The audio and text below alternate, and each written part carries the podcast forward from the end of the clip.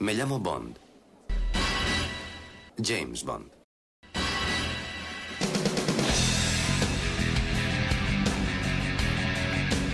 Hola, soy Alberto López, alias Clark en los foros. Bienvenidos a un nuevo podcast temático de Archivo 007. En este programa, el número 23, veremos cómo iba a haber sido la tercera película de Timothy Dalton como James Bond, conocida como Bond 17. También haremos un recorrido por la preproducción de la cinta en todas sus etapas, así como veremos los diferentes problemas legales que la fueron retrasando hasta que acabó convirtiéndose en GoldenEye, la película que llegó a las pantallas en las Navidades de 1995 bajo el rostro de Pierce Brosnan.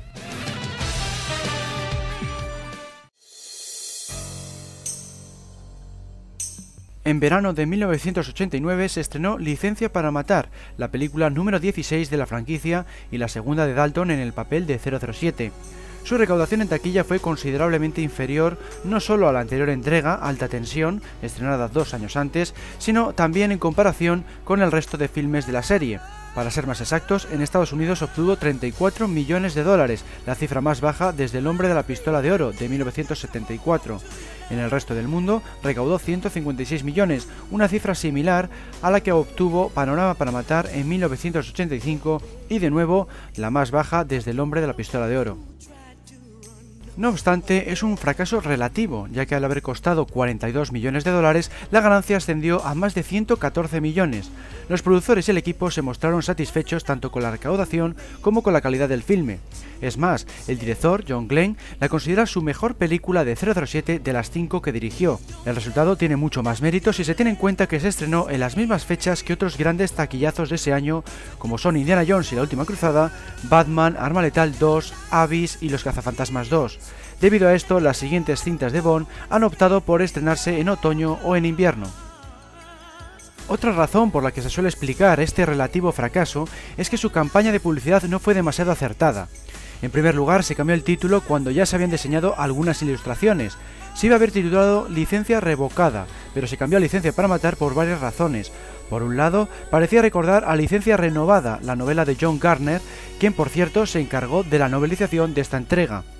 Por otro, la distribuidora creía que el público americano podría malinterpretar el término, ya que esa expresión se empleaba cuando se perdía el permiso de conducir. También hubo dudas entre utilizar el término americano o el británico para licencia, es decir, entre license con S y license con C, pero se acuñó esta última, la versión inglesa. El propio Albert R. Broccoli, el productor de la franquicia, mostró su desagrado con la pobre campaña de licencia para matar. No le gustó que se cambiara el título y mucho menos que se tuviera que descartar el material promocional creado por el artista Robert Peake. Al final se contrató a Steven Chorney para que creara nuevas ilustraciones con un estilo más tradicional, pero llegaron más tarde de lo planificado y ello limitó el número de preestrenos de la película. Por último, otra razón por la que Licencia para Matar obtuvo una recaudación inferior pudo residir en su calificación, ya que en Estados Unidos se exigía tener 18 años de edad para visionarla, algo que no ocurría desde tiempos de Sean Connery. De esta forma, el público joven debía acudir a las salas en compañía de adultos. En conclusión, Licencia para Matar no obtuvo los resultados esperados, pero más debido a causas externas que a la propia calidad de la película. De hecho, muchos la consideran de las mejores de la franquicia por su fidelidad al Bond de Fleming, al mostrar a un espía frío y despiadado.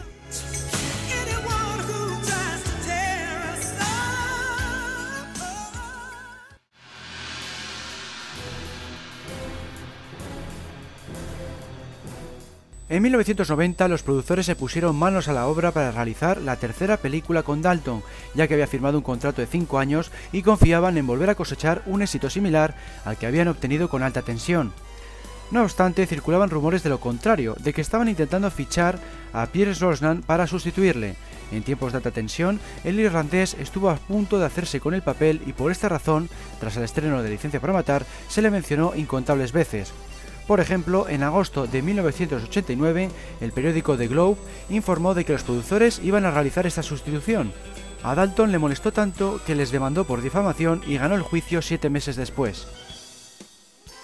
En diciembre de 1989 también se mencionó a Brosnan como candidato para protagonizar una serie de televisión del productor Kevin McClory, como coautor de la novela Operación Trueno, quería repetir la jugada de emplear sus derechos tal y como había hecho con Nunca digas nunca jamás en un proyecto titulado Warhead 8. Ese mismo mes, Brosnan respondió en una entrevista que no le importaría embarcarse en esa producción. En agosto de 1990, el rumor sobre Brosnan surgió una vez más gracias a la portada de una novela de John Garner sobre 007, titulada Broken Claw. En ella se podía ver que la silueta de la gente que aparecía era sospechosamente parecida al irlandés, hasta tal punto que muchos se preguntaban si había posado. Más tarde se reveló que esa imagen había sido empleada con anterioridad en otras obras del mismo escritor, por lo que se confirmó que simplemente era otro rumor falso más. En primavera de 1990 surgió la primera publicidad de Bond 17. Concretamente consistió en un cartel que pudo verse en el Festival de Cannes de aquel año, algo que reflejó la revista del club de fans británico 007 Magazine. Mostraba a Dalton acompañado de un texto que decía Timothy Dalton regresa como 007 en la decimoséptima película de James Bond, estreno en verano del 91. Un poco más abajo se indicaba también la serie más exitosa del cine continúa.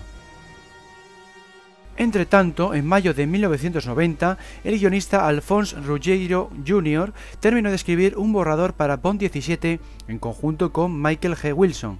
La razón del fichaje del que fuera guionista de Corrupción en Miami estaba en que Eon Productions había tomado la decisión de prescindir de Richard Maybaum, el escritor habitual de la serie desde la primera entrega, quien por cierto falleció tan solo ocho meses después a la edad de 81 años. Eon también llegó a un acuerdo amistoso con el director John Glenn, el autor de las cinco últimas entregas, para que dejara la compañía. La idea era traer a gente nueva al equipo para que dieran con nuevas ideas y refrescaran la fórmula clásica. Ruggiero había empezado como actor en 1964 en la película Los rompecorazones, pero pronto se dedicó a trabajar detrás de las cámaras. De hecho, ese mismo año fue guionista de dos episodios de la primera temporada de Miami Vice, en España conocida como Corrupción en Miami. En 1984 también escribió varios capítulos de otra serie, Lobo del Aire, protagonizada por un helicóptero militar supersónico en un intento de emular a la exitosa El Coche Fantástico. A lo largo de esa década alternó trabajos de guionista con los de productor y montador, pero siempre en el ámbito de la pantalla pequeña. Es decir, cuando fue elegido para escribir el borrador de Bond 17, carecía de experiencia en el mundo del cine. Eso sí, había recibido un premio Edgar Allan Poe al mejor episodio por su trabajo como guionista en la serie Wish Guy en 1990. Quizá fue este galardón el motivo por el que le escogieron. Veamos ahora un pequeño resumen de su borrador de 17 páginas.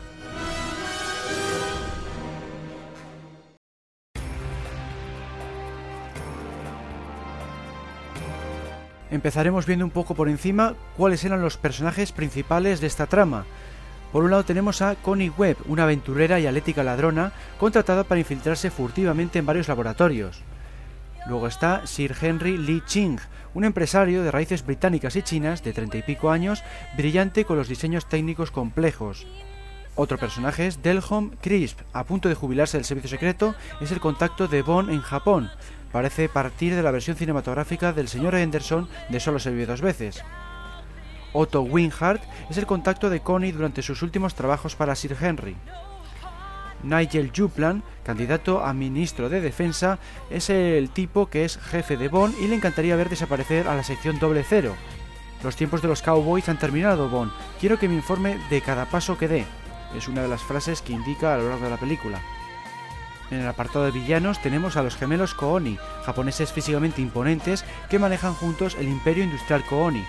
Son miembros del crimen organizado de los Yuxi, llamados Yakuzi en otros borradores.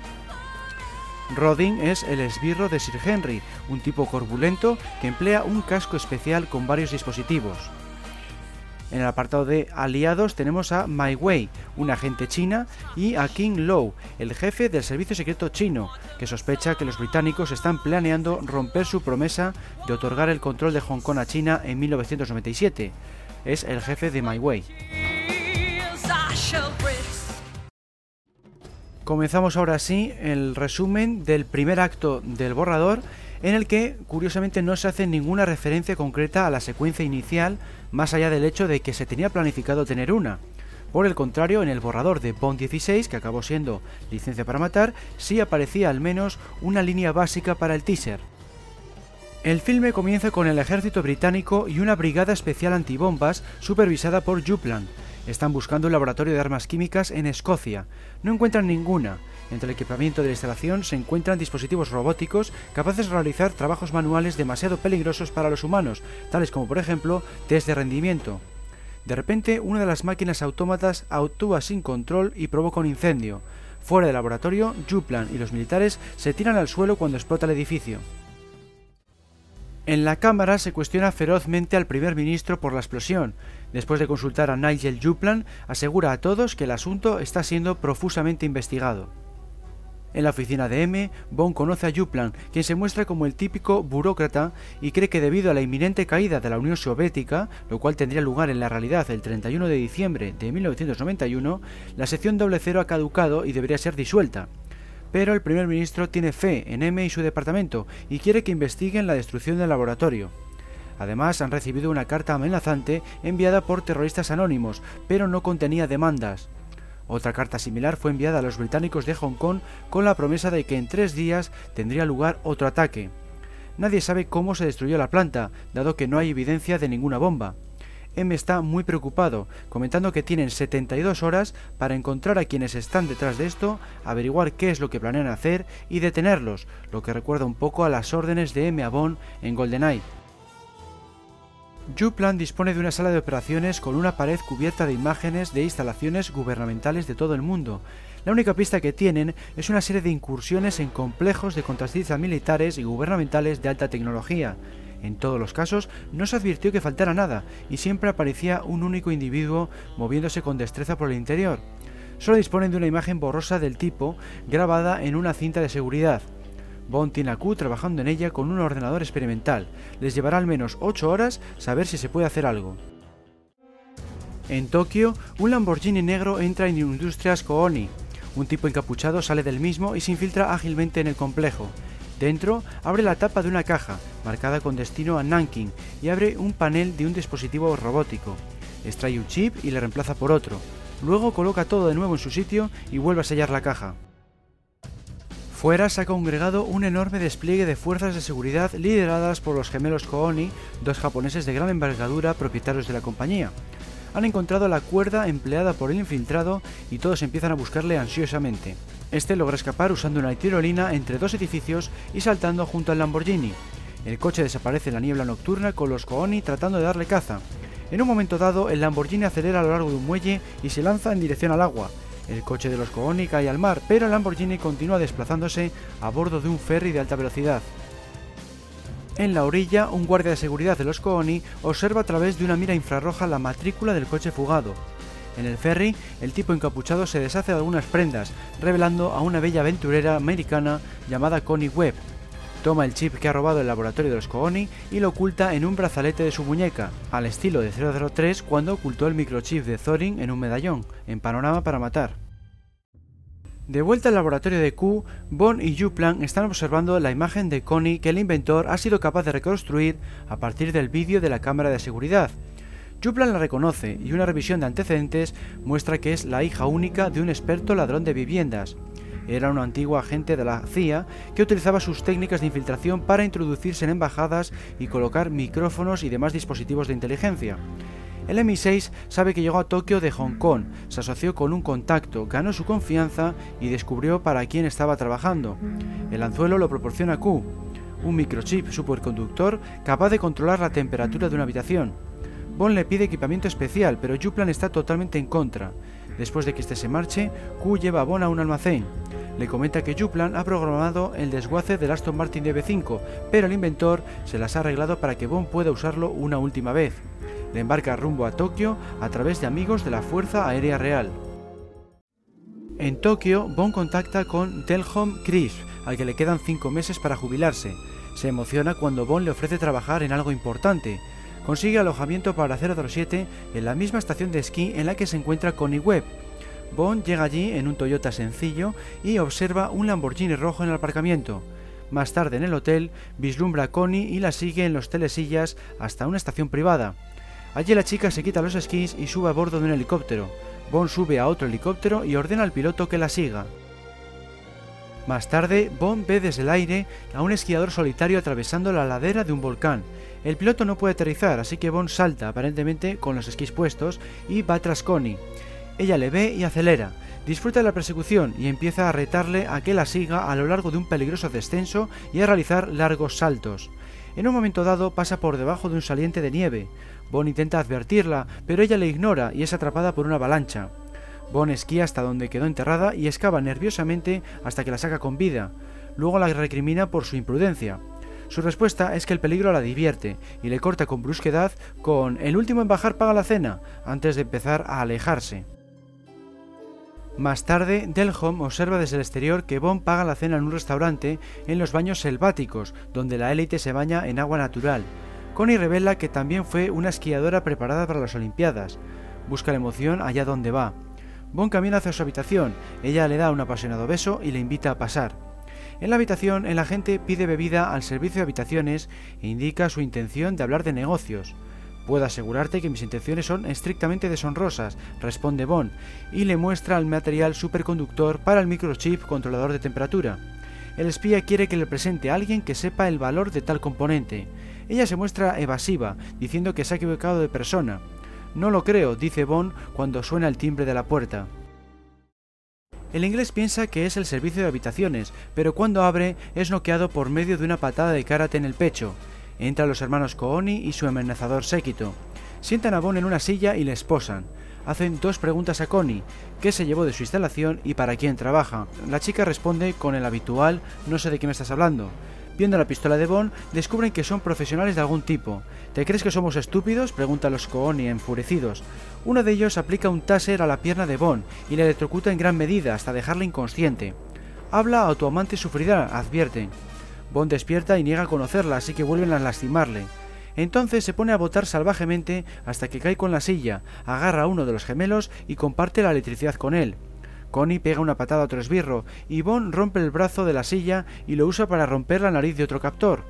Connie tumba al otro Connie con una patada voladora justo antes de que Bond la agarre y ambos salten a través de la ventana. Connie huye en su Lamborghini, pero Bond lo tiene más complicado por las esposas, de modo que hace que los Connie le persigan por la estación de esquí a través de la fiesta anual de la antorcha, que es una especie de desfile. Una vez a salvo, llama a Delholm Chris para preguntar por alguien que le pueda quitar las esposas. Connie llama a su enlace, Otto Winhardt, para contarle su trato. Quiere su dinero, pero además tiene un extra que le podría interesar, el material de control de temperatura de Bond. Winhardt le ordena acudir a Hong Kong por medio de un avión privado que la proporcionará. A la mañana siguiente, Winhardt llega en coche a un enorme e impresionante edificio de oficinas donde debe pasar a través de complicados sistemas de seguridad antes de acceder a unos laboratorios de alta tecnología. Es escoltado por guardias de Sir Henry Lee Ching, quien está ocupado llevando a la compañía. Un subordinado pregunta si puede enviar un sistema de radar a Irak. No, hasta que el que enviamos a Irak esté terminado y funcionando. No queremos que un lado sea más fuerte que el otro, es malo para el negocio. Finalmente emplea un minuto con Winhardt, quien le proporciona el material que Connie le cogió a Bond. El jefe de R&D observa la muestra y queda asombrado, como todos en la habitación, excepto Ching, que coge el material y lleva a todos al laboratorio. Examina el material y ahora sí, se muestra impresionado. Sabe lo que es y quiere conocer al hombre que lo proporcionó. Hay una fiesta esa noche y quiere que Bon acuda. Entre tanto, Ching va a otra parte del edificio con un enorme mapa del mundo en la pared. ¿Han respondido los chinos a su carta? ¿No? Bien, pues vamos a ver si podemos llamar su atención. Señalando a una planta de energía atómica de Nanking, musita. Tengamos un pequeño accidente, ¿no? En la instalación aparecen dispositivos robóticos ajustando las barras del núcleo del reactor.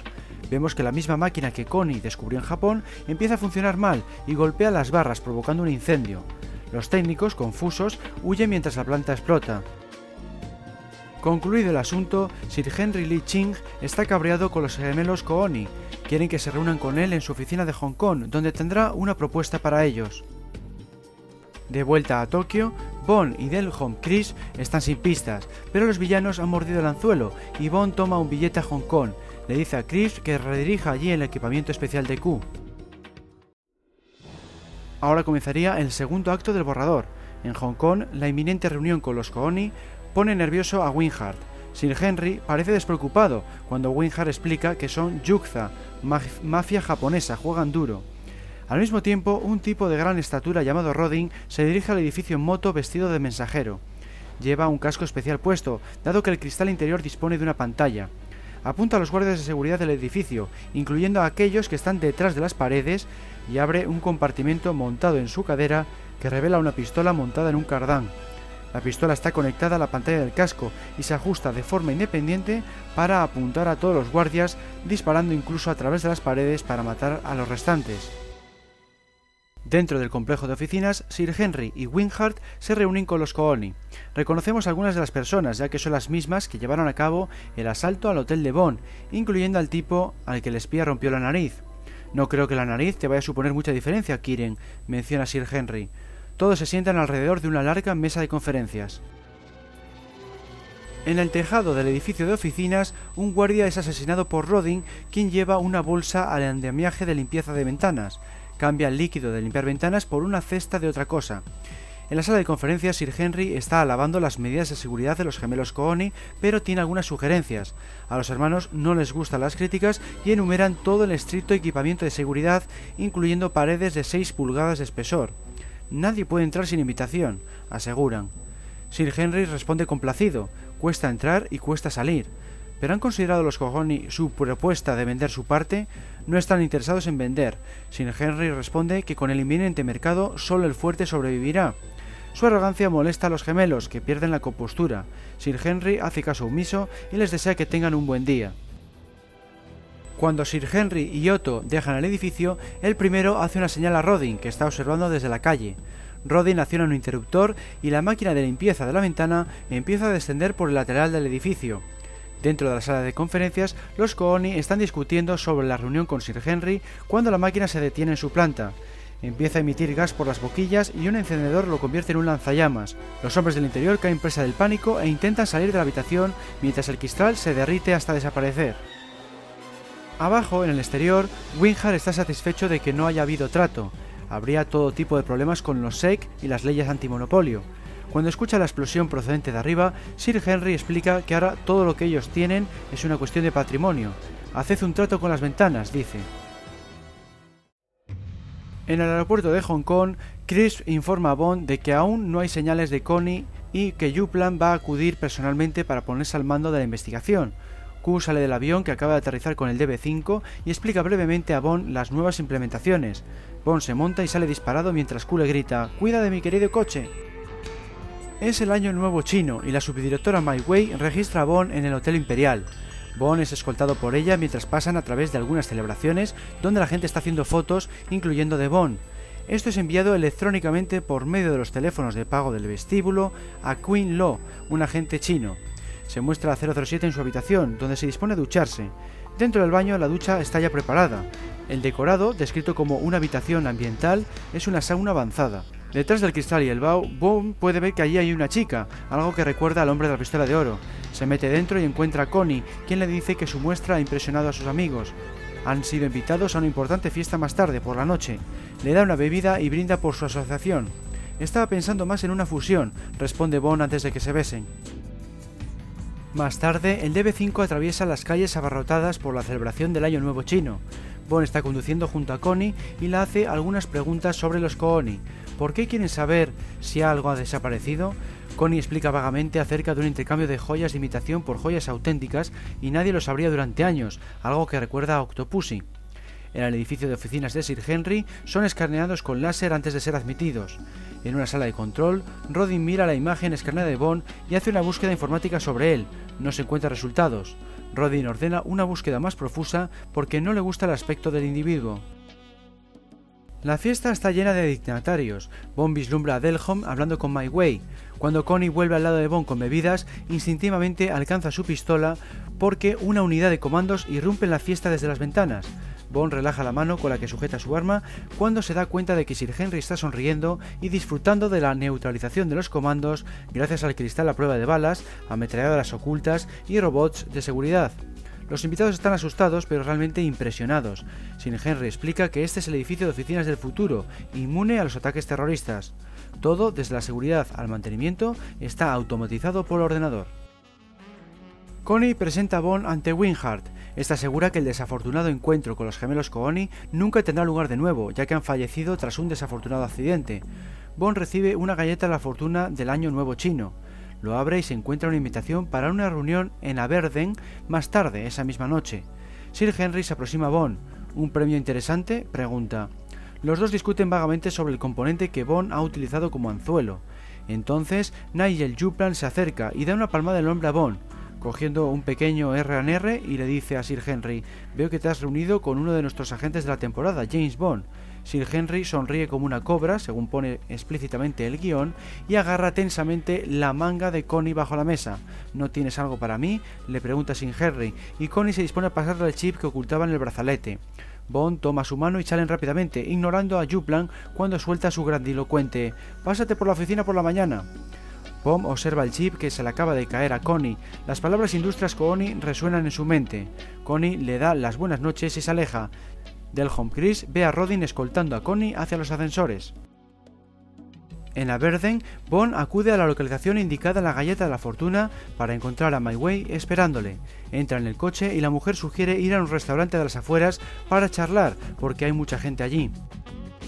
De vuelta al edificio de oficinas de Sir Henry, Rodin y él están echando un vistazo a un elegante coche que ha desarrollado. Es un coche divertido diseñado para cazar y destruir a otros coches. Rodin está ataviado con un traje de acción negro y un casco con visor.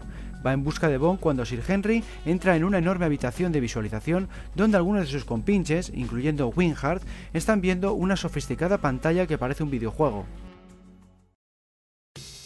Más tarde, Bond está conduciendo el DB5 en compañía de My Way. Le indica que un coche negro se aproxima por detrás a gran velocidad. Apaga las luces, pero Rodin pasa a infrarrojos. En la oficina, Sir Henry y los demás están pasando un buen rato, gritando ánimos a la pantalla. Cuando Bond apaga las luces de su coche, la audiencia se queja. Pero cuando Rodin activa el modo seguir por escaneo, todo el mundo aplaude, excepto Connie, que ha sido obligada a observar. El coche de Rodin tiene lanzamisiles y un cañón de 20 milímetros. Bond lanza granadas de retardo que Rodin evita. Rodin apunta con la mira del misil, lo cual lo detecta el DB5. Bond lanza una bengala que el misil sigue. La secuencia entera es descrita como un duelo de cazas de alta velocidad. El coche perseguidor tiene el punto de mira en el DB5 y sigue todos sus movimientos, dejando a Rodin el manejo del arma de 20 milímetros. Bond eleva el escudo antibalas trasero, pero no puede soportar el fuego por mucho tiempo. 007, pensando que el coche rival imita sus maniobras, conduce a lo largo del arcén y salta a un acantilado. My está aterrada, al igual que Rodin, pero Bond presiona un botón y ambos asientos salen eyectados y despliegan paracaídas. En la sala de visualización se escuchan abucheos cuando se abren los paracaídas, excepto por el grito de triunfo de Connie. Sir Henry ordena que la lleven a su ático. Rodin logra salir del coche una vez se hunde en el agua. En tierra, Bond se desabrocha de su asiento eyector justo cuando My Way le presiona la sien con una pistola. La chica usa la radio y un helicóptero con la insignia de la China Roja aterriza y les lleva. El helicóptero llega al campamento base de King Low, quien quiere saber por qué Bond está en Hong Kong. Sospecha de la gente porque allá donde va, la muerte y la destrucción le siguen. 007 quiere saber de qué va todo. King Low le, cuenta que la carta que recibió el gobierno chino exigía que Hong Kong se declarara libre e independiente o tendría lugar un desastre en una de sus plantas de energía nuclear. China lo rechazó desafortunadamente y Bond recibe un traje antirradiación. Conducen a Nanking con un coche blindado, dejando ganado muerto y chatarra por el camino. Bond quiere ver la planta, pero la radiación es tan alta que solo puede permanecer allí durante unos pocos minutos. Los chinos saben que uno de los dispositivos robóticos provocaron el accidente. Bond encuentra los restos del robot en el centro del núcleo, lo que determina que fue llevado a cabo por Industrias Kooni y descubre el chip que Connie le entregó metido en el módulo de control. Resulta curioso que la explosión de magnitud atómica no haya vaporizado tanto el robot como lo que había allí.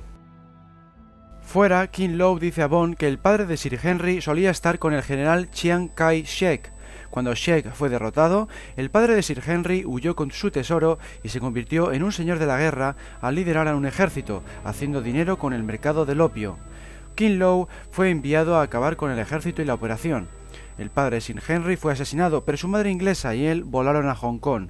Nadie sabe realmente los verdaderos orígenes de Sir Henry, pero es obvio que Queen Lowe no confía en los británicos, cree que renegarán de su acuerdo de dejar el control de Hong Kong al final de la década y acepta trabajar con Bond para resolver la situación a regañadientes. En el centro de Hong Kong, My Way deja a Bond en una explanada frente a un edificio. Dentro están las oficinas del lejano oriente de Universal Sports. Se le indica por altavoz que acceda por una puerta marcada con no pasar. Al otro lado hay un montón de actividad relacionada con la alta tecnología. El altavoz indica a Bond que entra en la oficina de Juplan. Quiere saber lo que 007 ha estado haciendo y se lo echa en cara. Menciona que ha sido entregada una tercera carta. Bond sugiere exigir la retirada de los británicos de Hong Kong. Juplan está sorprendido. ¿Cómo puede Bond saber eso? Él se enteró hace escasos minutos. El agente explica la situación y Juplan se enfada, considerándolo todo absurdo. Seguro que Sir Henry puede jugar duro en el negocio, pero no en el ámbito del terrorismo. Juplan responde por la legalidad de Sir Henry y siente que es perfecto para el futuro de Hong Kong. Incluso pidió a Sir Henry ayudar en la investigación. Bond no puede creer lo imbécil que es Juplan, incluyendo su imprudencia cuando descubrió su tapadera durante la fiesta de Año Nuevo, lo cual también chocó a Connie. Bond quiere un comando completo vigilando el edificio de oficinas de Sir Henry. Juplan le responde que está paranoico y le ordena dejar el caso y volver a Inglaterra. 007 le dice que se vaya al infierno. Juplan llama a seguridad para que le arresten. En su ático, Sir Henry está contemplando la ciudad que pronto será suya. Junto a él está una mujer hermosa, Nan. Sir Henry recibe una llamada de que Bond ha sido localizado. Luego mira a un monitor.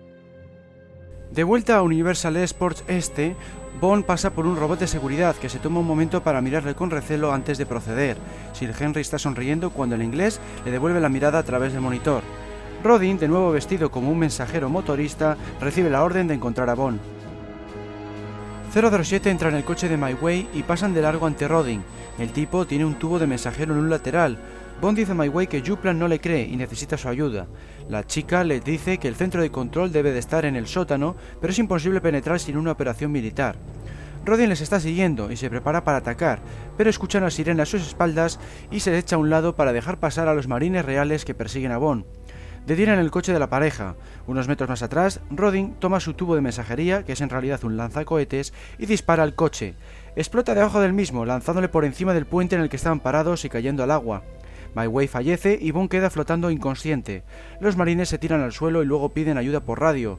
Bond recupera la conciencia, sale del agua y desaparece del lugar. De vuelta al ático, Sir Henry ha estado en la cama con Nan.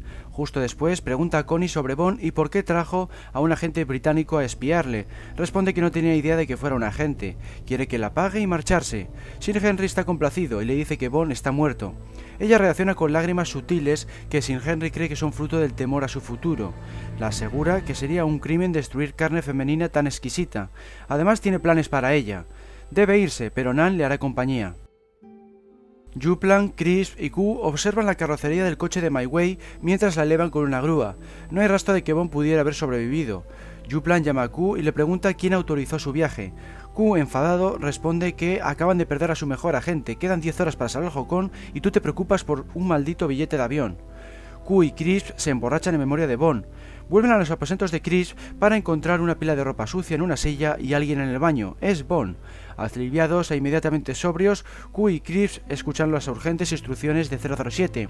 En primer lugar, les indica que oficialmente está muerto y quiere que así siga siendo para estar al margen. Está enfadado consigo mismo por la muerte de My Way debido en parte a su falta de atención. Luego, Bond entrega una lista de cosas que necesita que Q le proporcione. Vamos a ver ahora el tercer acto del borrador. Bonnie y están en la red de alcantarillado de Hong Kong, llevando máscaras de respiración y trajes protectores en lo que está descrito como un ambiente de lo más repugnante. Encuentran la tubería que lleva al edificio de oficinas de Sir Henry. Bond se arrastra por el conducto con una bolsa de equipamiento. Al final del trayecto usa una antorcha de acetileno para cortarla y poder atravesarla. Dentro de las zonas de mantenimiento del edificio, Bond se prepara para sabotear varias válvulas y componentes, incluyendo el sellado del sistema de presión de las mangueras. 007 sigue su camino hasta el hueco del ascensor y trepa hasta el ático. Se introduce los conductos del aire acondicionado y finalmente entra en la habitación donde Connie está retenida. La chica no puede creer lo que ven sus ojos. Cuando corre a los brazos de Bond, Nan está vistiendo un corsé muy apretado y unos pantalones cortos de spandex. Connie explica que es solo la amante de Sir Henry, nada de lo que preocuparse. Bond educadamente se disculpa y explica que tiene que atarla. Ella responde con un golpe sobrehumano que envía a Bond al otro lado de la habitación. Connie la agarra y Nan la lanza al otro lado, tirándole del corsé. Así se revela que es en realidad un sofisticado robot. Bond se pone en pie cuando Nan salta por él, atacando ferozmente. Bond lleva la pelea hacia la ventana y ella vuelve a saltar por él. El espía se quita de su camino y el autómata atraviesa la ventana y cae a la calle, resultando destruido. Bond lleva a Connie al conducto del aire por el hueco del ascensor. Las alarmas se apagan y los monitores no pueden ver a Connie en el edificio. Rodin se pone su casco especial y la busca. Recordemos que puede ver a través de las paredes. Mira en el hueco del ascensor y ve a la pareja descendiendo por el cable. Entonces se monta en el ascensor para bajar hacia ellos. De esta forma les obliga a apartarse de su camino para evitar ser aplastados por la cabina. Rodin detiene el elevador y sale por la escotilla de emergencia, escala tras ellos, llama a seguridad solicitando ayuda. En el área de mantenimiento del sótano, los efectos del sellado de Bond están aumentando. Los indicadores de la presión del agua de los sistemas de prevención de incendios están acercándose al color rojo. Bond y Connie son acorralados y capturados por Rodin y sus hombres en el hueco del ascensor. En la sala de control, Sir Henry está asombrado de ver a Bond y Connie cuando les llevan ante su presencia. Bond le informa de que es solo cuestión de tiempo de que el mundo sepa quién está detrás de todo y vayan a detenerle. Sir Henry está despreocupado. Los estúpidos creen que sus armas les conceden la invulnerabilidad. Movidos por la paranoia, derrochan billones en sistemas de armamento construidos por mis compañías, pero en realidad están encerrados en sus propios blindajes. Sir Henry se dispone a explicar que él puede inutilizar la tecnología militar de cualquier potencia mundial desde esa sala. Quizá una demostración convenza a Bond. Hará que un submarino de la Armada Real dispare misiles contra Shanghái. En el piso superior, varias bocas de incendios y aspersores explotan, rociando de agua todas las estancias. Se informa del problema mantenimiento y todos los esfuerzos se centran en el fallo del agua maquinado por Bond. Informan a Sin Henry. Este se ríe del patético intento de la gente de impedir sus planes. Los generadores principales del edificio se apagan, así que se activa la energía auxiliar y la cuenta atrás continúa. Pero la inundación de los pisos superiores sigue avanzando y las válvulas manuales de desactivación se rompen en las manos del ingeniero. Tras enterarse de la situación, está moderadamente impresionado con Bond. ¿Cuál es su plan? Debería acelerar la cuenta atrás. Por ahora, el nivel del agua del piso superior llega a la altura de la cabeza y un subordinado abre una puerta, permitiendo que una riada atraviese el complejo en dirección a los pisos inferiores. El pánico invade la sala de control y Bond y Connie llevan a cabo su huida. Rodin les persigue. Como Bond y Connie se introducen en una escalera, Rodin mira por el hueco de la misma hacia arriba y resulta golpeado por la fuerza del agua, aturdiéndole y llevándole a la muerte. El agua llega a la sala de control y la cortocircuita, interrumpiendo la cuenta atrás. Sir Henry observa que Bond y Connie se dirigen a la zona de mantenimiento que se ha quedado a oscuras.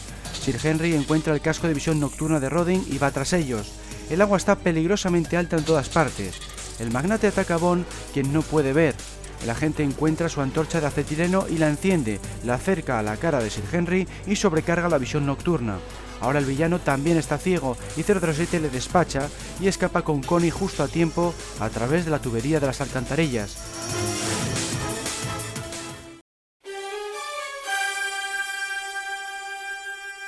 Vamos a ver un poco las conclusiones que obtengo de este borrador de Bond 17. Por un lado, me hubiera gustado ver una tercera entrega con Dalton por el hecho de tener una película más en la serie y porque me encantó Alta Tensión. Por otro, muchas de las ideas que baraja este borrador me parecen muy poco acertadas. Por ejemplo, el nivel tecnológico me parece demasiado elevado. Aparte de los robots manipulados a distancia, está Nan, uno con forma humana al estilo de los que pueden verse en cintas de ciencia ficción. Luego tenemos la tortura de Bond. Me cuesta imaginar que la gente pueda zafarse simplemente inclinando la silla en la que le mantienen esposado, electrocutando al rival con la misma descarga con la que le están torturando. Q y Chris se emborrachan en memoria de Bond. Me cuesta ver a Q actuando de este modo. Por otro lado, se echan falta Penny. Bond accediendo a una planta nuclear. No me parece apropiado para el personaje. Tampoco me convence demasiado que acceda al edificio del villano por medio de las alcantarillas de la ciudad carece del estilo elegante característico del espía. Otras ideas me parecen algo más acertadas, por ejemplo, la persecución en coche. Me gusta que el vehículo del esbirro también disponga de gadgets, dando como resultado una secuencia más espectacular que de costumbre. En parte me recuerda a la de Muere otro día entre Bond y Zhao. La chica Connie me gusta porque participa en la acción, de hecho protagoniza una secuencia en la que se infiltra en un edificio, roba un chip y escapa. El plan del villano. No está mal que sea capaz de destruir las instalaciones que han comprado sus robots. Por lo menos tiene su punto de originalidad, al igual que el hecho de que la trama gire en torno a la independencia de Hong Kong. En fin, personalmente me parece un borrador bastante flojo, tiene algunas ideas decentes, pero son las que menos. En general pienso que hubiera tenido que ser revisado concienzudamente antes de que diera lugar a una película aceptable. Lo que está claro es una cosa, nunca llegaremos a saberlo.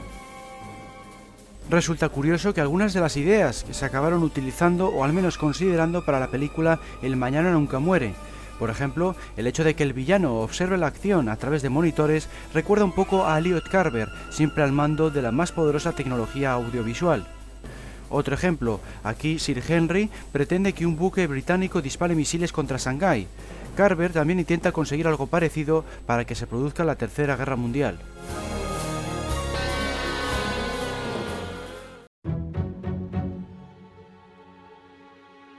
La película se iba a haber titulado The Property of a Lady, la propiedad de una dama, según indicaba un artículo de la revista Cine Fantastic.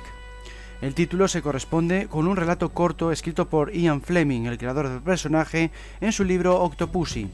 La historia tiene que ver con una subasta y sirvió de inspiración para la escena que se pudo ver en la película de mismo título, aquella en la que se subastaba un huevo de Fabergé.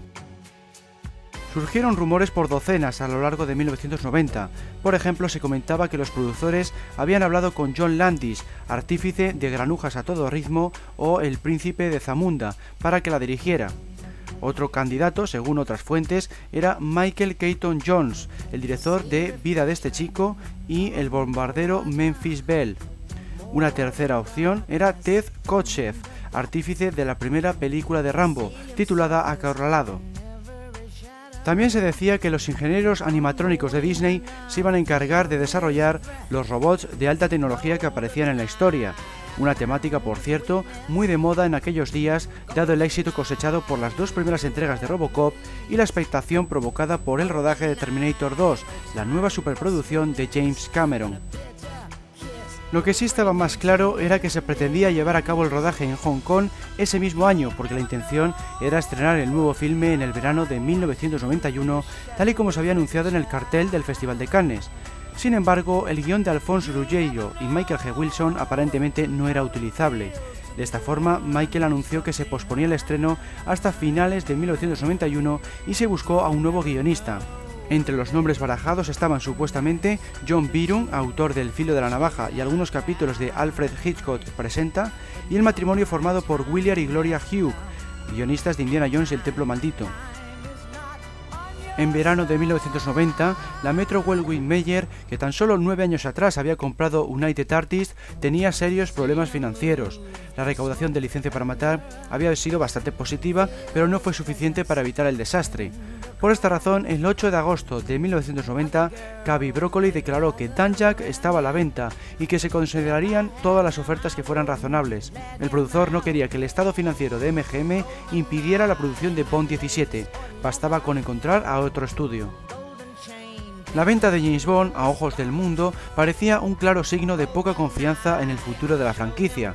Con la capacidad de hacer nuevas cintas en peligro y la tendencia a recaudar menos en taquilla, el potencial de Bond parecía atenuado.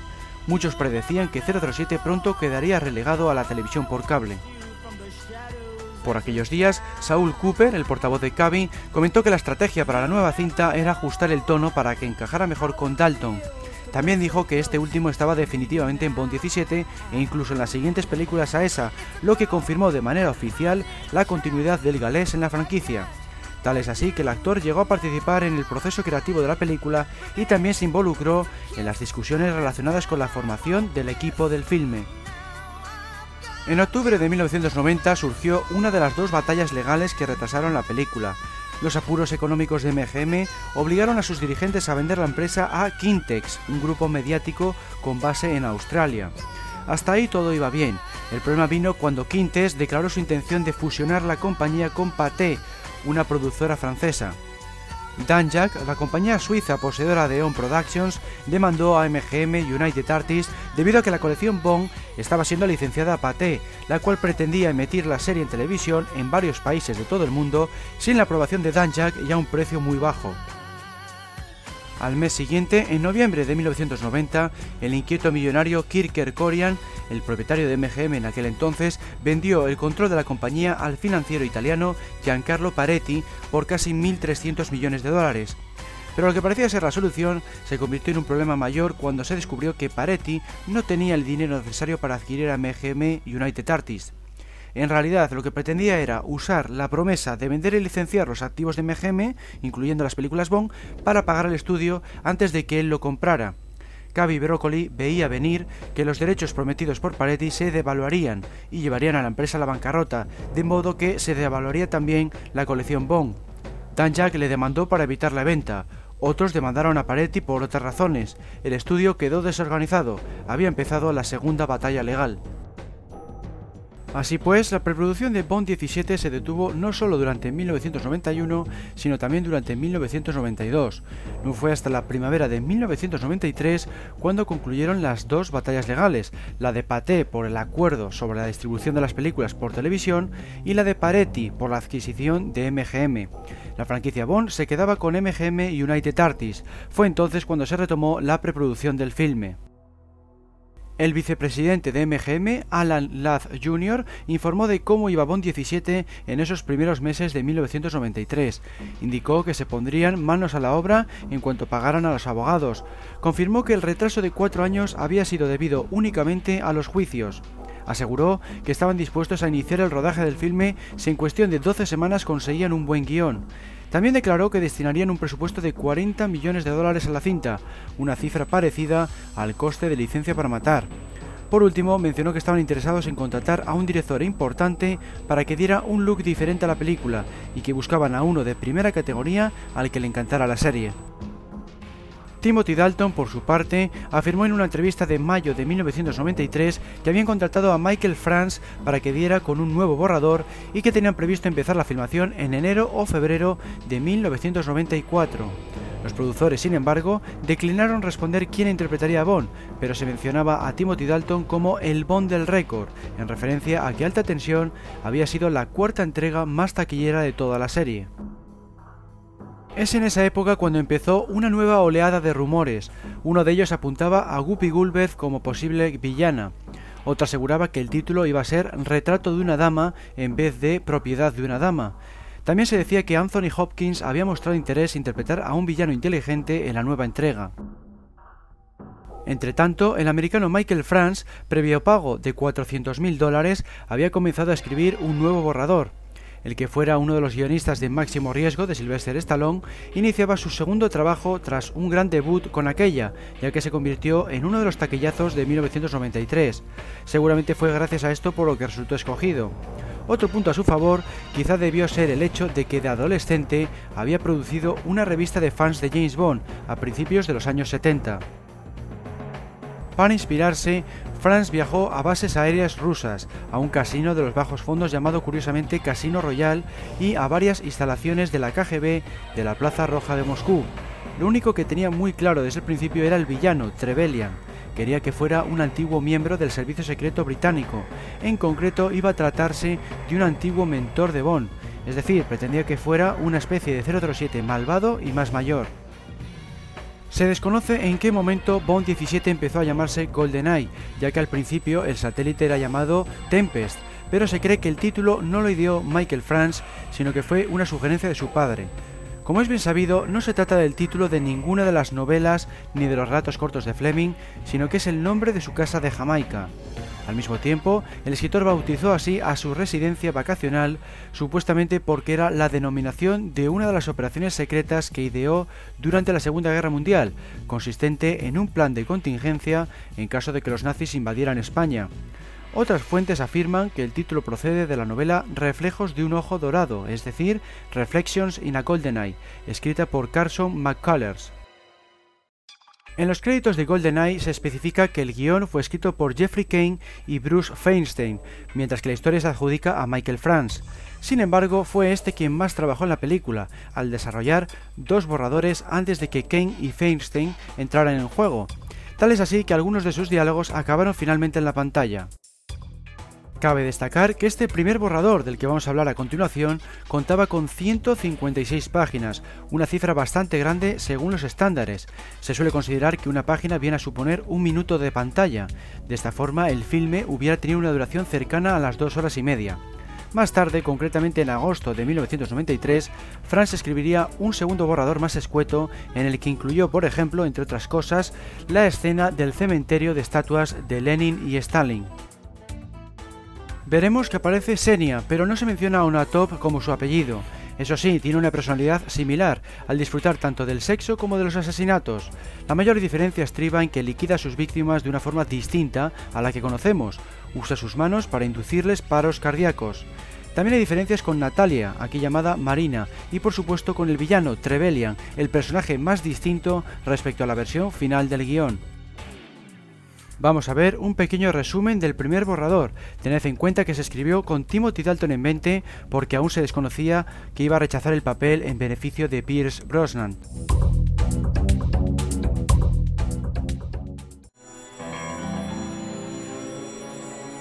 En la secuencia pretítulos se presenta a la chica principal, Marina Baroskaya, desde un principio tiene lugar una persecución por un tren debido a que alguien se dispone a liquidarla.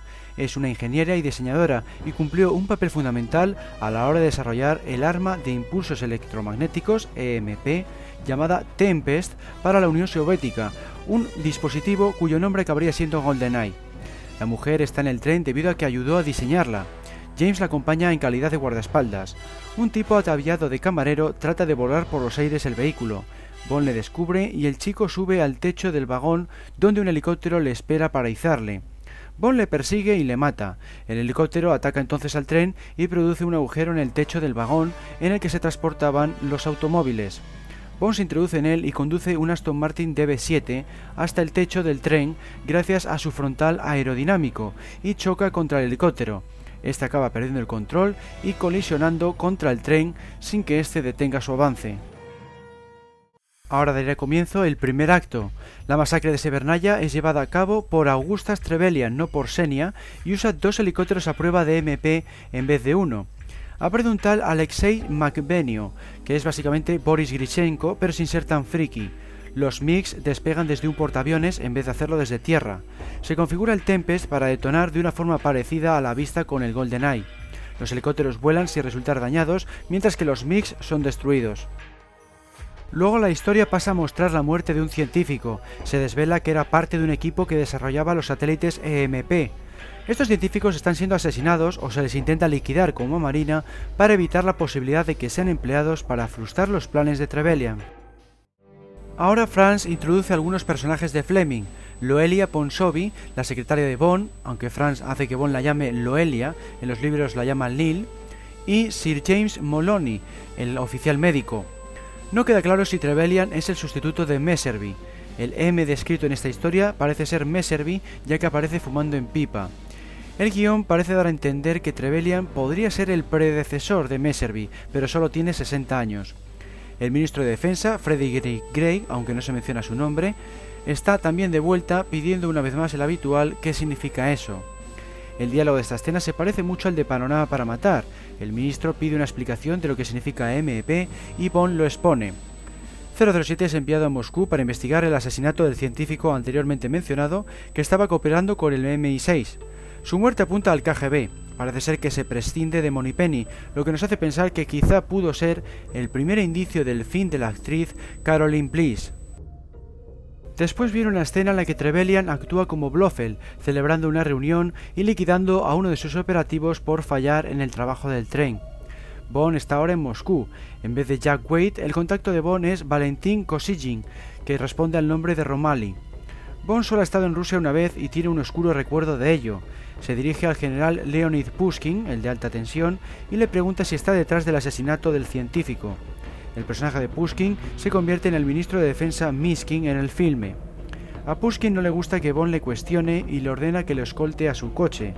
Allí, Bond ve a Trevelyan y muestra su interés en liquidarlo. Una parte interesante del diálogo es cuando Trevelyan pregunta a Bond si los Martínez con vodka han silenciado completamente las voces de todos los hombres que ha matado, o se ha encontrado el perdón en los brazos de todas esas mujeres por aquellas a las que ha fallado en proteger, unas frases que como sabemos terminaron en la película final. La secuencia de la piscina del hotel es la parte que más se parece a la que se vio después en la cinta. No obstante, hay varias diferencias. Por ejemplo, Senia saluda a Bond sin ropa. En el filme, Bond no se acuesta con ella, pero en este guion sí, y dos veces además. Senia prepara una trampa para Bond mientras él piensa en coger a Trevelyan por sorpresa. Este último quiere conseguir que los rusos se enfrenten a los británicos, como en alta tensión. Bond escapa de la trampa, que era gas envenenado, y se introduce en el antiguo cuartel general de la KGB para conseguir algunos ficheros o grabaciones, como se vio por ejemplo en Misión Imposible, pero a un nivel diferente. Está buscando a la chica, Marina, la del tren. Le descubren y la milicia se pone en marcha. Bond naturalmente huye. La siguiente parte recuerda vagamente a la novela Moonraker, la prueba de disparo de un nuevo arma. Se supone que un arma nuclear va a explotar en un área controlada con motivo de destruir a otras 300 armas como parte de un tratado. Marina, que ha estado ocultándose al igual que Natalia, se reúne con Alexei, que era en la película Boris, y aquí hace de su mentor. Confía en él, pero un esbirro llamado Ilya Borchenko la noquea, dejándola inconsciente. Bond entra entonces en escena, ve a la chica y cuestiona a Alexei sobre lo que realmente va a pasar. Esta secuencia parece un poco débil. Alexei básicamente está intentando probar lo que un MP haría con su disparo. Bond es noqueado por Ilya. Cuando recupera el conocimiento está en mitad de un almacén con cientos de misiles. Logra golpear a Ilya en la pierna, de modo que este dispara una ametralladora en todas direcciones, matando a Alexei. Ilya persigue a Bond mientras este agarra a Marina y corre con ella. Atraviesan puertas justo antes de que se cierren, conteniendo las llamaradas, un poco como se vio después en El Mundo Nunca Suficiente. Una pequeña explosión debido al tiroteo provoca que los misiles caigan según el efecto dominó. Bond se arrastra por debajo de la última puerta, Ilya queda atrapado dentro y resulta incinerado por la explosión nuclear. Bond y Marina aún tienen que escapar de la zona mientras el suelo se resquebraja. Esta escena, pero con un tono más desenfadado, se convirtió en la destrucción del helicóptero Tiger en la película. Comenzamos ahora con el segundo acto del borrador. Una vez a salvo, Bond y Marina son capturados y llevados a un remoto cuartel de interrogación. Bond mantiene una breve charla con Marina parecida a la que tiene con Natalia cuando están en la prisión.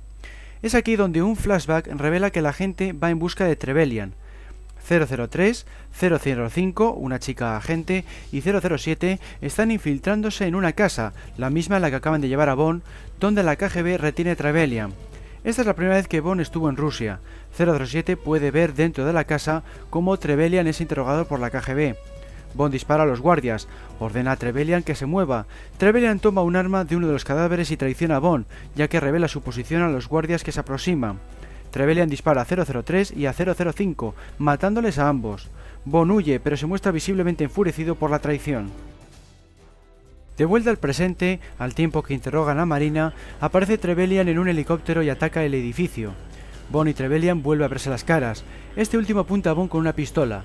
Trevelyan le explica su deserción. Era jefe del MI6, pero quiso desertar a la Unión Soviética. Trevelyan presume de haber suministrado a los rusos toda la información secreta que pudo entregarles. Bond planta entonces la semilla de la duda en la mente del villano, retrasando así su ejecución el tiempo suficiente como para escapar a partir de una distracción.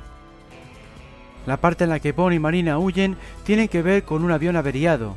Después escapan esquiando y luego son perseguidos por helicópteros con sierras, del estilo de los vistos en El Mundo Nunca es Suficiente.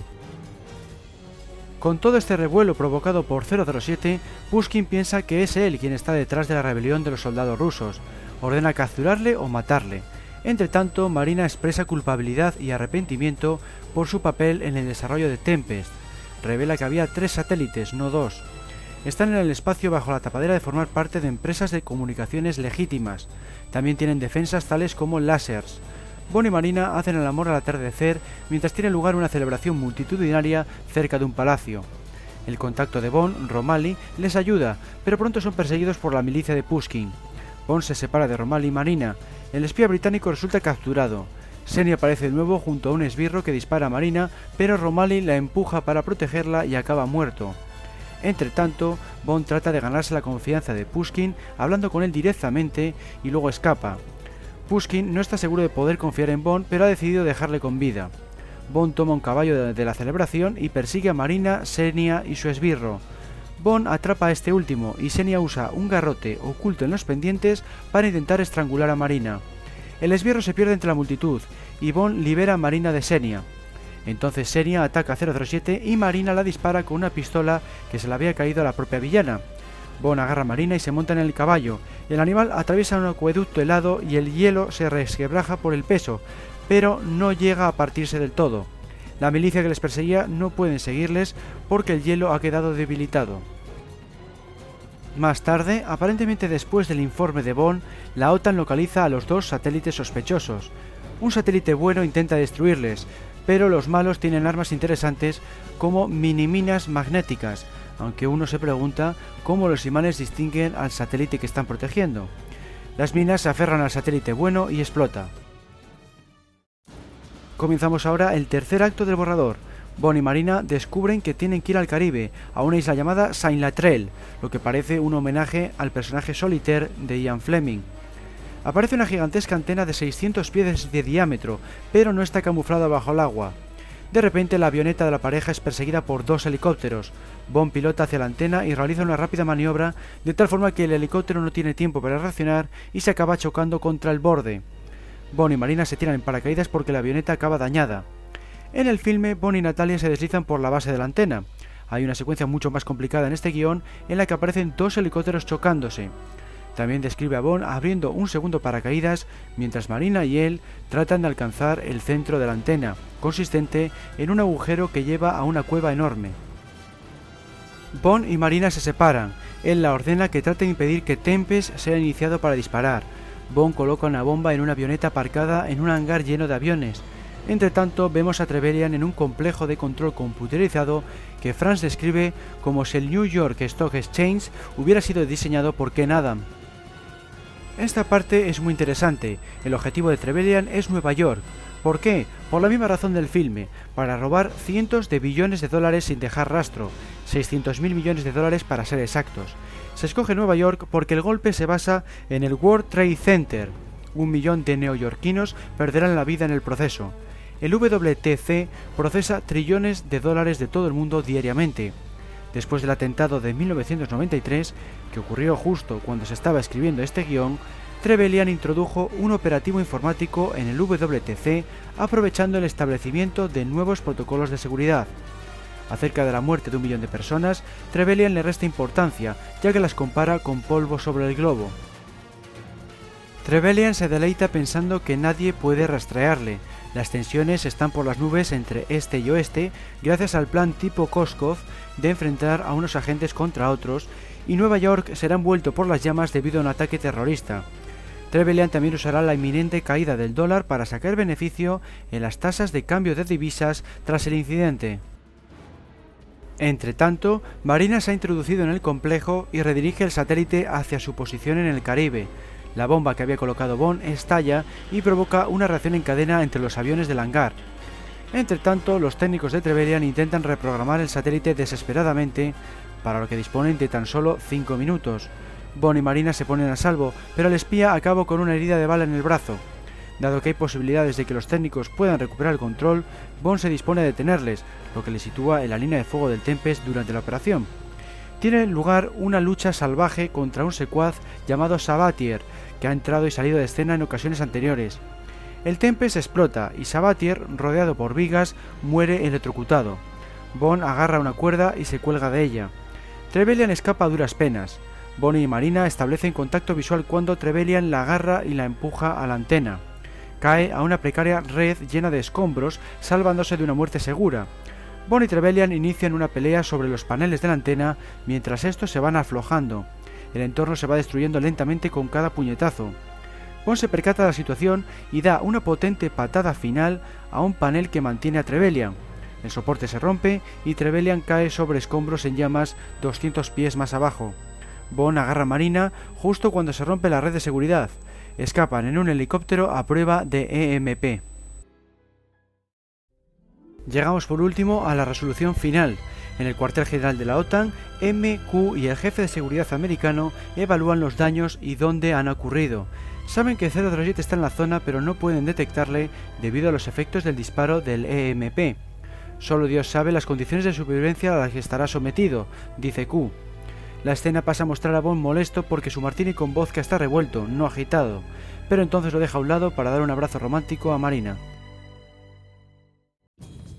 Personalmente me gusta más la versión final de la película, no obstante algunas ideas las veo superiores, por ejemplo las escenas en el almacén de misiles, quitando algunos elementos como la explosión nuclear o el motivo por el que el villano destroza el sitio, podría haber dado lugar a una secuencia tan trepidante como la de la biblioteca. Bond se enfrenta a Elia y Sabatier, debe derrotar por tanto a más adversarios físicos, lo que podría haber derivado en una mayor dosis de acción, no obstante, la cinta definitiva queda bien que 037 se enfrente continuamente a Orumov y sus hombres. Bond ganando a Trevelyan en el combate cuerpo a cuerpo, le vence por sus propios medios, no gracias a la distracción de Natalia, una victoria más apropiada para 037 según mi punto de vista. Sin embargo, otras ideas las considero inferiores a las que finalmente hemos visto en la película. Por ejemplo, cuando vemos a Trevelyan haciendo de Blofeld, es demasiado similar a lo que hemos visto anteriormente en la serie. Lo mismo se puede decir de la reunión con el ministro de Defensa. También recuerda en exceso a otras entregas como la citada Panorama para Matar. Por el contrario, se elimina el personaje de Penny, algo poco acertado. Por último, mm, tendría que mencionar también la persecución a caballo. No parece tener la espectacularidad acostumbrada.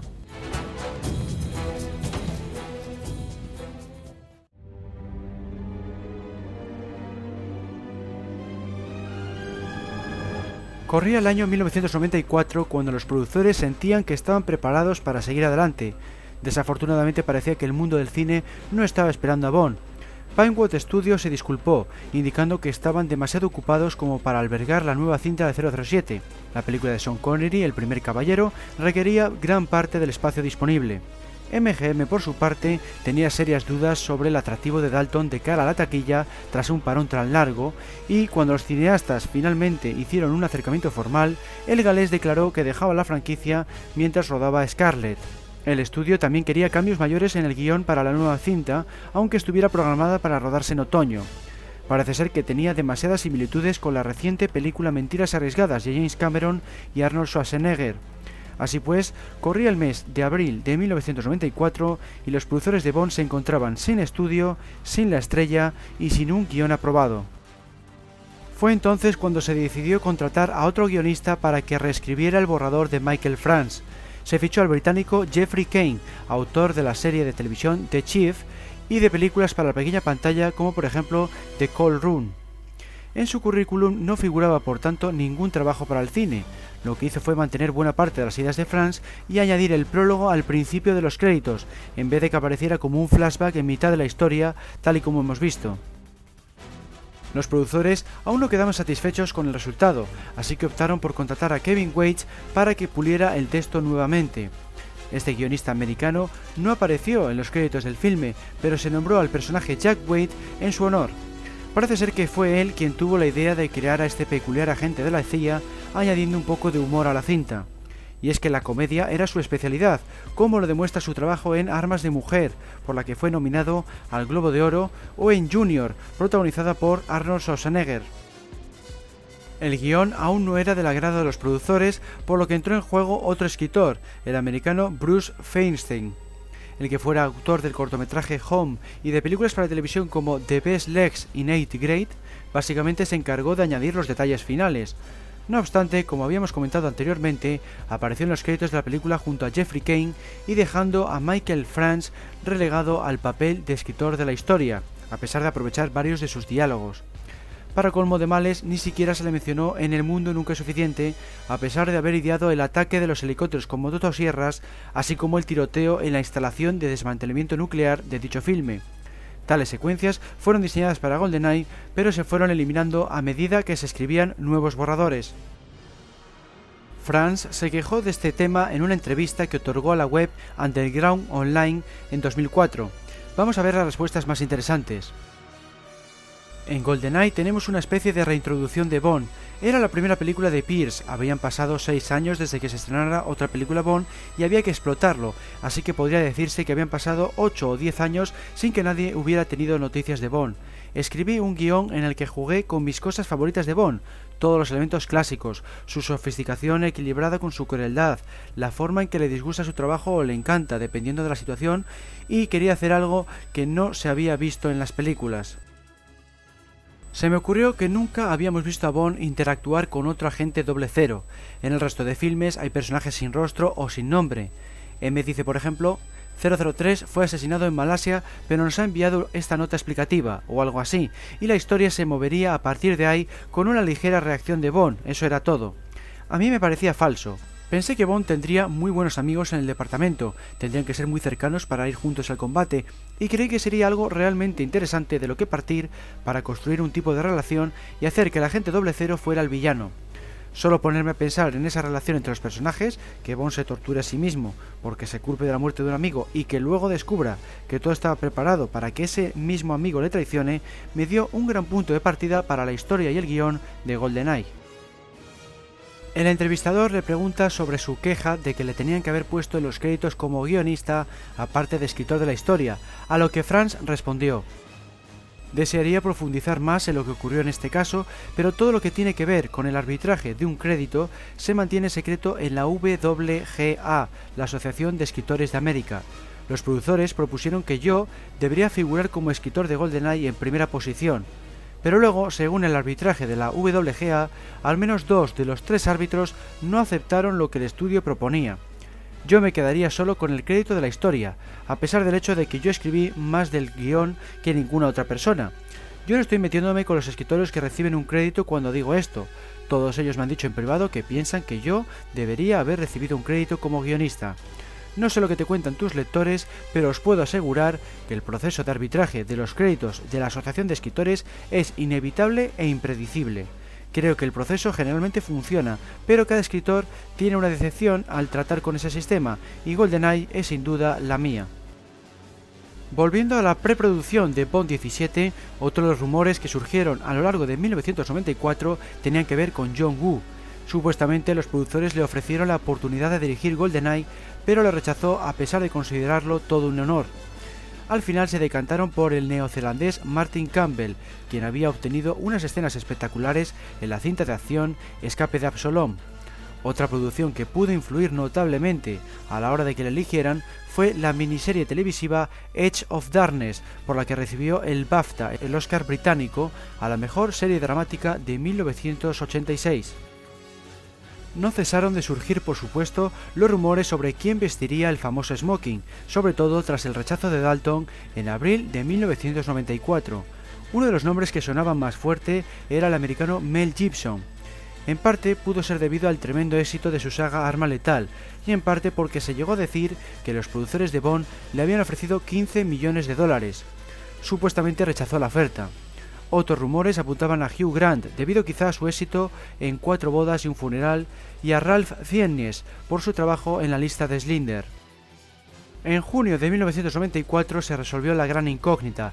El irlandés Pierce Brosnan iba a ser el quinto 007 de la franquicia. El rodaje daría comienzo en enero de 1995 en los estudios Levesden de Inglaterra. Ahora sí, todo estaba en marcha para el regreso del mítico agente secreto tras seis años de ausencia. Si bien casi todo el mundo parecía proclamar que James Bond no tenía cabida en los años 90, una vez terminada la Guerra Fría, y que era un icono del pasado, GoldenEye fue todo un éxito de taquilla. Es más, se convirtió en la más taquillera de la franquicia, sin atender al número de entradas vendidas, con más de 350 millones de dólares de recaudación en todo el mundo y volvió a poner de moda la temática del espionaje, Prueba de ello son, por ejemplo, las apariciones de Misión Imposible o Eraser en los años siguientes.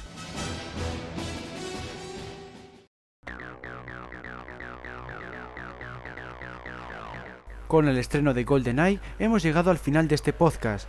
Esperamos que os haya gustado tanto o más que los anteriores. Si se os ha escapado alguno de ellos, podéis descargarles o escucharles desde la propia página web, desde el menú superior Media, Audio, Podcast temático de archivo007.com. Si queréis dejar algún comentario o hablar sobre Bond 17, pasaros por su foro, Foros007, ubicado en www.archivo007.com barra foros. Un saludo a todos y hasta la próxima.